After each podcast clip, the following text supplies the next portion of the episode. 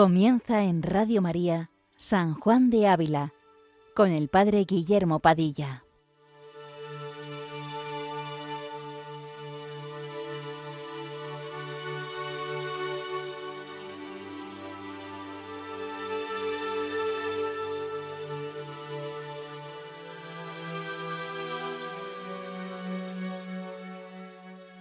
Muy buenos días, queridos amigos de Radio María. Continuamos esta mañana con nuestro programa dedicado a San Juan de Ávila, doctor de la Iglesia Universal, que viene a iluminar nuestras vidas con su vida evangélica y sus escritos. Trataremos hoy el capítulo 90 de la Audifilia.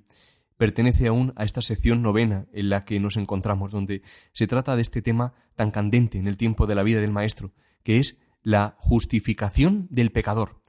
Mira, el problema fundamental que se planteaba como ya hemos dicho en otros programas, es si simplemente no se imputa el pecado, pero permanece en nosotros, esta sería la visión protestante, o como creemos firmemente los católicos, y así es de razón, que Cristo no ha muerto y resucitado solo para no imputarnos el pecado, sino para quitarnos el pecado, para que participemos de sus bienes. La consecuencia de este error, como ya hemos dicho en otros programas, radica en pensar que la tendencia al pecado la llamada concupiscencia, ya en sí misma es pecado. Por eso eh, dirán que el pecado simplemente no es imputado, pero que permanece en el hombre justificado. Bien, nos disponemos pues a escuchar a San Juan de Ávila y le pedimos, como siempre, al Espíritu Santo que nos ilumine, que nos dé su espíritu de sabiduría e inteligencia, para que podamos profundizar en la verdad de nuestra fe y de ese modo conozcamos amemos y sigamos más y mejor a Jesucristo. Ese es nuestro fin. Comienza así este capítulo 90. No tenga nadie temor de atribuir la alteza de honra espiritual y grandeza de espirituales riquezas y perfecta limpieza de los pecados a los que el Padre Celestial justifica por merecimientos de Jesucristo nuestro Señor. Ni piense nadie que el ser ellos tales perjudica la honra del mismo Señor, porque como todo lo que ellos tienen le viene por él, no sólo no disminuye la honra de él, ser ellos tan valerosos, mas aún la manifiesta y engrandecen, pues es claro que, cuanto ellos más justos y más hermosos están, tanto más se manifiesta ser de gran valor los merecimientos de aquel que tanto bien alcanzó a los que de sí ni lo tenían ni lo merecían.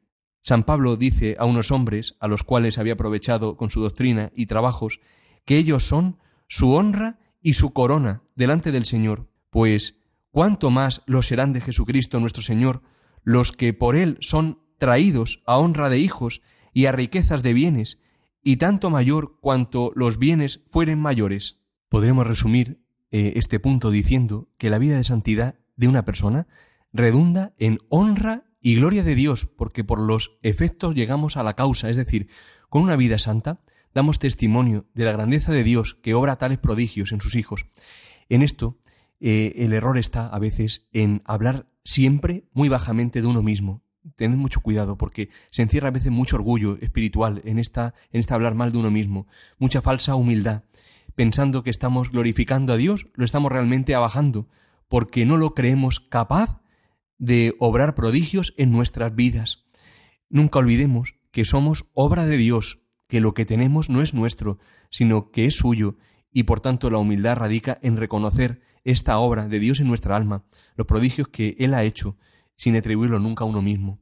Es lo que ya dijimos de Santa Teresa del Niño Jesús, que ahora mismo tiene bastante actualidad con la nueva exhortación del Papa Francisco sobre ella. Eh, ella, hablando de lo que significa ser humilde, ser pequeño, decía, lo hemos repetido en varias ocasiones, pero creo que es importante que, que lo recordemos, dice, ser pequeño es reconocer la propia nada y esperarlo todo de Dios, como un niñito lo espera todo de su padre. Ser pequeño es también no atribuirse a sí mismo las virtudes que se practican, creyéndose uno capaz de algo, sino reconocer que Dios pone ese tesoro en la mano de su hijito para que se sirva de él cuando lo necesite. Pero es siempre el tesoro de Dios. Por último, es no desanimarse por las propias faltas, pues los niños pequeños caen a menudo, pero son demasiado pequeños para hacerse daño. Qué libertad interior nos dan estas palabras. Nos dejan libres, libres de máscaras y de ataduras, de vidas fajadas, podríamos decir, donde todo es lucha, donde continuamente se está mirando la propia miseria en lugar de mirar a Dios. Claro que hay que mirar nuestra miseria, pero para mirar a Dios, para dejarnos mirar y por tanto hermosear por Él. Lo decía San Juan de la Cruz en su cántico espiritual. Dice, y yéndolos mirando, con su sola figura, vestidos los dejó de su hermosura. Bien, vamos a mirar a nuestra bajeza, sí, pero para mirar a Dios a veces puede confundirse la humildad con la pusilanimidad, con no creer que Dios es capaz de algo, con no tener ánimo para nada grande, precisamente lo contrario. El verdadero humilde es magnánimo, confía en Dios, desconfía totalmente de sí mismo y por eso acomete grandes empresas para él. Así lo decía, de hecho, San León Magno. Decía, el verdadero humilde, este es magnánimo, animoso y esforzado para cometer y emprender cosas grandes. Ninguna cosa se le hace ardua ni dificultosa, porque no confía en sí, sino en Dios, y poniendo los ojos en Dios y estribando en Él, nada se le pone delante. Como el Salmo 59 dice, con Dios haremos proezas, y Él reducirá la nada a nuestros enemigos. Bien, pues seguimos ahora leyendo. Dice San Juan de Ávila, ¿no es el Señor como algunos, que les pesa o les place poco con la honra o virtud de sus criados, pareciéndoles que perjudica la suya, o como las vanas mujeres que huyen de acompañarse de criadas hermosas, porque no oscurezcan la hermosura de ellas. Caridad tiene, cierto, Jesucristo nuestro Señor, y que excede a todo nuestro conocimiento, como dice San Pablo, para tener nuestro bien por suyo, y porque tuviésemos muchos bienes, perdió Él su dignísima vida en la cruz, Hijo natural es de Dios y nosotros hijos adoptivos por Él, y siendo Él único Hijo, nos tomó por hermanos, dándonos su Dios por Dios y su Padre por Padre, como Él lo dijo, subo al Padre mío y Padre vuestro, Dios mío y Dios vuestro. Y así como dice San Juan, hablando del mismo Señor, vimos la honra de Él como honra de Hijo unigénito, y dice de Él que es lleno de gracia y de verdad, Así la honra y espirituales riquezas de los hijos adoptivos ha de ser como de hijos de un Padre, que es Dios. Dios tiene nuestro bien por suyo, dice Ávila. Sería para quedarse un rato largo meditando esta verdad de la que aquí habla el Maestro. Dios tiene nuestro bien por suyo. De aquí se derivan muchas consecuencias. Por eso, como he repetido en varias ocasiones, dice San Juan de la Cruz, que si el alma busca a Dios, mucho más la busca su amado a ella. Si nosotros buscamos la santidad, mucho más la busca Él, pues tiene nuestro bien por suyo, somos su gozo y su corona. Desea darnos todo lo suyo. A veces, verdad que no caemos en la cuenta de, estas verdades, no caemos en la cuenta. La gloria de Dios es que el hombre viva, decía San Ireneo de León, que el hombre tenga vida con mayúsculas, es decir, que viva en Dios. Por ello, dirá San Agustín, una cosa preciosa. Dice, eh, dos vidas hay en nosotros, la vida del cuerpo y la del alma. La vida del cuerpo es el alma y la del alma es Dios. Aquí está todo. Que Jesús sea la vida de nuestra alma, que le dejemos vivir en nosotros, que nos dejemos hacer por Él, poniendo en Él toda nuestra confianza. De esta vida interior se irradiará todo lo necesario para que el apóstol sea apóstol de verdad. Continuamos leyendo. Y si la gracia y verdad fue hecha por Jesucristo, como dice San Juan, no fue para que en él sólo se quedasen, mas para que se derivasen en nosotros y tomásemos del cumplimiento de él, y en tanta abundancia, que le llama San Pablo don que no se puede contar, a lo que de presente tenemos, y para conocer las riquezas de la heredad que en compañía de él esperamos gozar, ruega San Pablo a Dios que nos dé espíritu de sabiduría y de revelación, porque aquel bien mayor es de lo que nuestra razón puede alcanzar. Toda la gracia y la verdad de Jesucristo derivarán en nosotros si tenemos vida interior. Esta es la gran cuestión, tener vida interior. Ahora bien, la pregunta que podría suscitarse es, ¿qué es la vida interior? El autor de la famosa obra El alma de todo apostolado, un clásico de la espiritualidad, lo sintetiza en once verdades que pueden ayudarnos. Dice así, primera verdad, la vida sobrenatural es en mí la vida del mismo Jesucristo, mediante la fe, la esperanza y la caridad. Segunda verdad, Mediante esta vida, Jesucristo me comunica su espíritu, y así Él viene a ser el principio de actividad superior que me conduce a pensar, a juzgar, a amar, a querer, a sufrir, a trabajar con Él, en Él, por Él y como Él. Tercero, yo me privaría de uno de los más preciosos medios para alcanzar esta vida interior si no me esforzase por tener una fe precisa y cierta acerca de esta presencia activa de Jesús en mí y sobre todo por conseguir que esta presencia sea para mí una realidad viviente, muy viviente, que penetre cada vez más la atmósfera de mis facultades. Cuarto, en proporción a la intensidad de mi amor a Dios, mi vida sobrenatural puede crecer a cada momento mediante una nueva infusión de la gracia, de la presencia activa de Jesús en mí. Quinta verdad. La triple concupiscencia causada por el pecado original y aumentada por cada uno de mis pecados actuales, instala en mí elementos de muerte opuestos a la vida de Jesús. Ahora bien, tales elementos, a medida que se desarrollan, disminuyen proporcionalmente el ejercicio de esta vida, por desgracia hasta que lleguen a suprimirla. Sexta verdad. Sin el empleo fiel de ciertos medios, se cegará mi inteligencia y mi voluntad se tornará muy débil para cooperar con Jesús en el crecimiento y aun en el mantenimiento de su vida en mí. En consecuencia, progresiva disminución de esta vida y desplazamiento hacia la tibieza de la voluntad, por disipación, flojedad, ilusión, ceguera, contemporizo con el pecado venial. Séptimo, debo ser muy consciente de que no poseo el grado de vida interior que Jesús exige de mí si dejo de incrementar mi sed de vivir de Jesús y si carezco del mínimo de recogimiento que me permita, en el transcurso de mis ocupaciones, guardar mi corazón. Octava verdad. Mi vida interior será lo que es la guarda de mi corazón. Por eso dirá el libro de los Proverbios, con todo cuidado guarda tu corazón, porque de él brotan las fuentes de la vida. Novena verdad. Como veis son muy interesantes. Jesucristo reina en el alma cuando ésta aspira a imitarlo de modo serio, universal y afectuoso. ¿Cómo es esta imitación? Esforzándose por volverse indiferente a las criaturas y no buscar la propia complacencia. Décima verdad. En cualquier estado en que me hallase, si yo quiero orar y ser fiel a su gracia, Jesús me ofrece los medios para volcarme a una vida interior que me devuelva su intimidad y me permita desarrollar su vida en mí. Y por último ya, la undécima verdad. Si Dios me pide que aplique mi actividad no solo a mi santificación, sino también a las obras, forjaré en mi alma esta firme convicción. Jesús tiene que ser, y Él quiere ser, la vida de estas obras.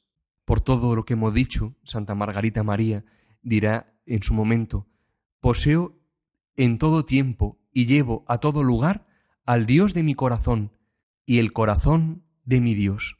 De este modo se anticipa la bienaventuranza eterna en el hoy de nuestra vida, la importancia crucial, imprescindible de la vida interior. Sin vida interior no hacemos nada, lo que hacemos es solo humo, fuegos artificiales que terminan rápido y se pasan, todo pasa, solo Dios permanece. Pasamos tú y yo. No quedará nada de lo que hagamos si no tenemos vida interior. Absolutamente nada. Porque lo único que permanece es Dios. Con lo cual, solo las obras que se hacen con y por Dios tienen eficacia, tienen repercusión para la vida eterna de las almas a las que acompañamos o de nosotros mismos. Sin vida interior, repito, no hacemos nada. Aunque construyésemos catedrales, no hacemos nada. Seguimos escuchando lo que San Juan de Ávila nos escribe en este capítulo de la Audifilia.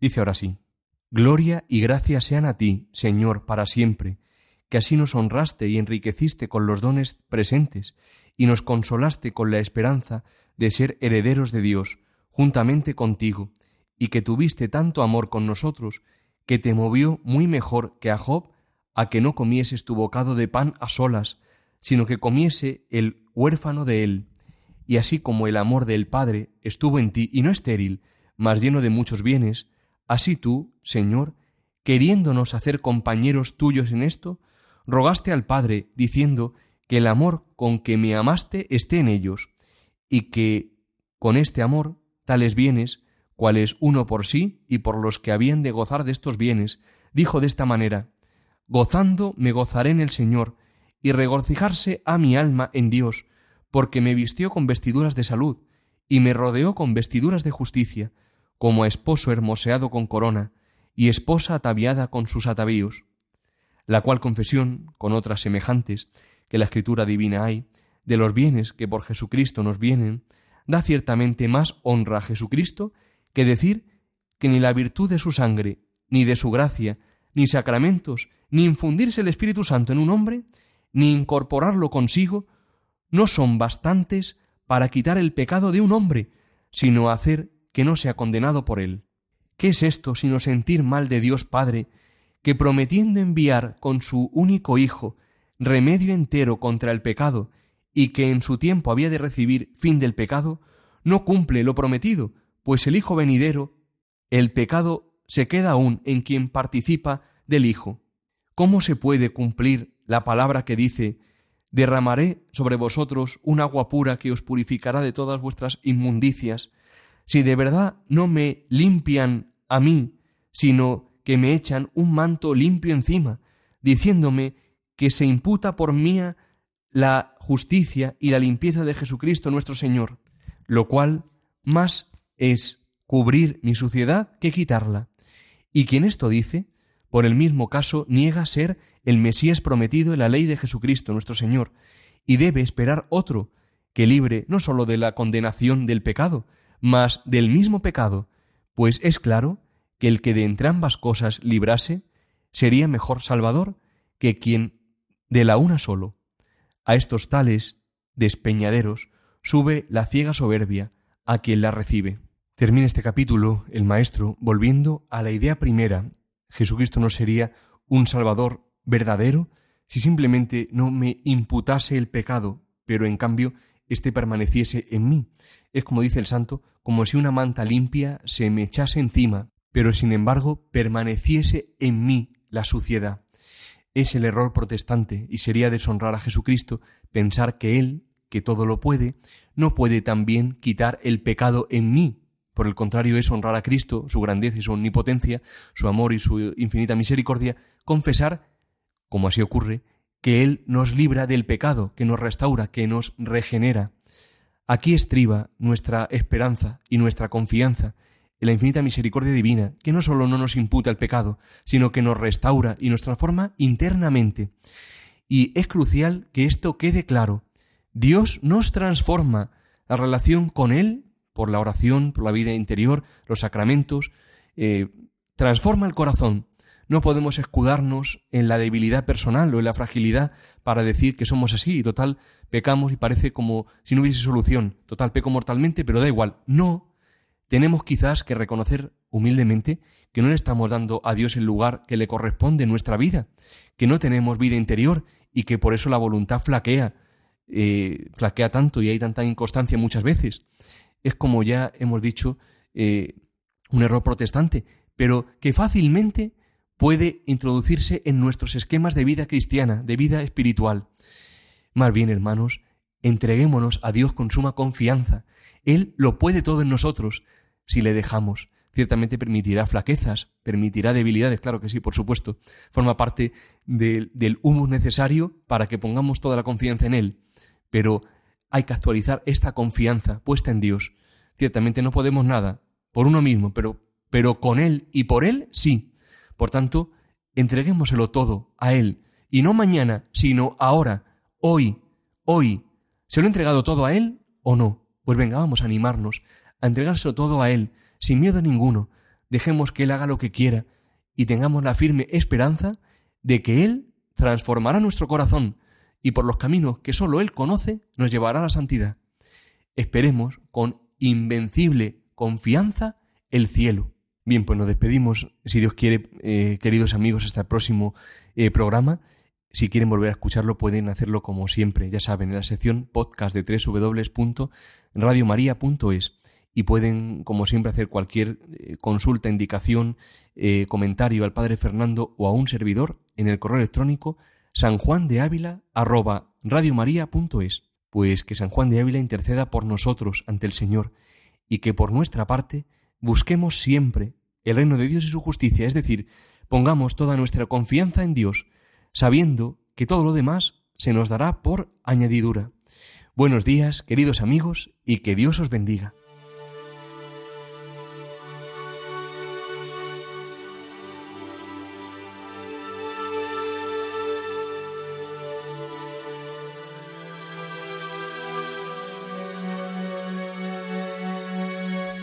Les hemos ofrecido en Radio María San Juan de Ávila, dirigido por el Padre Guillermo Padilla.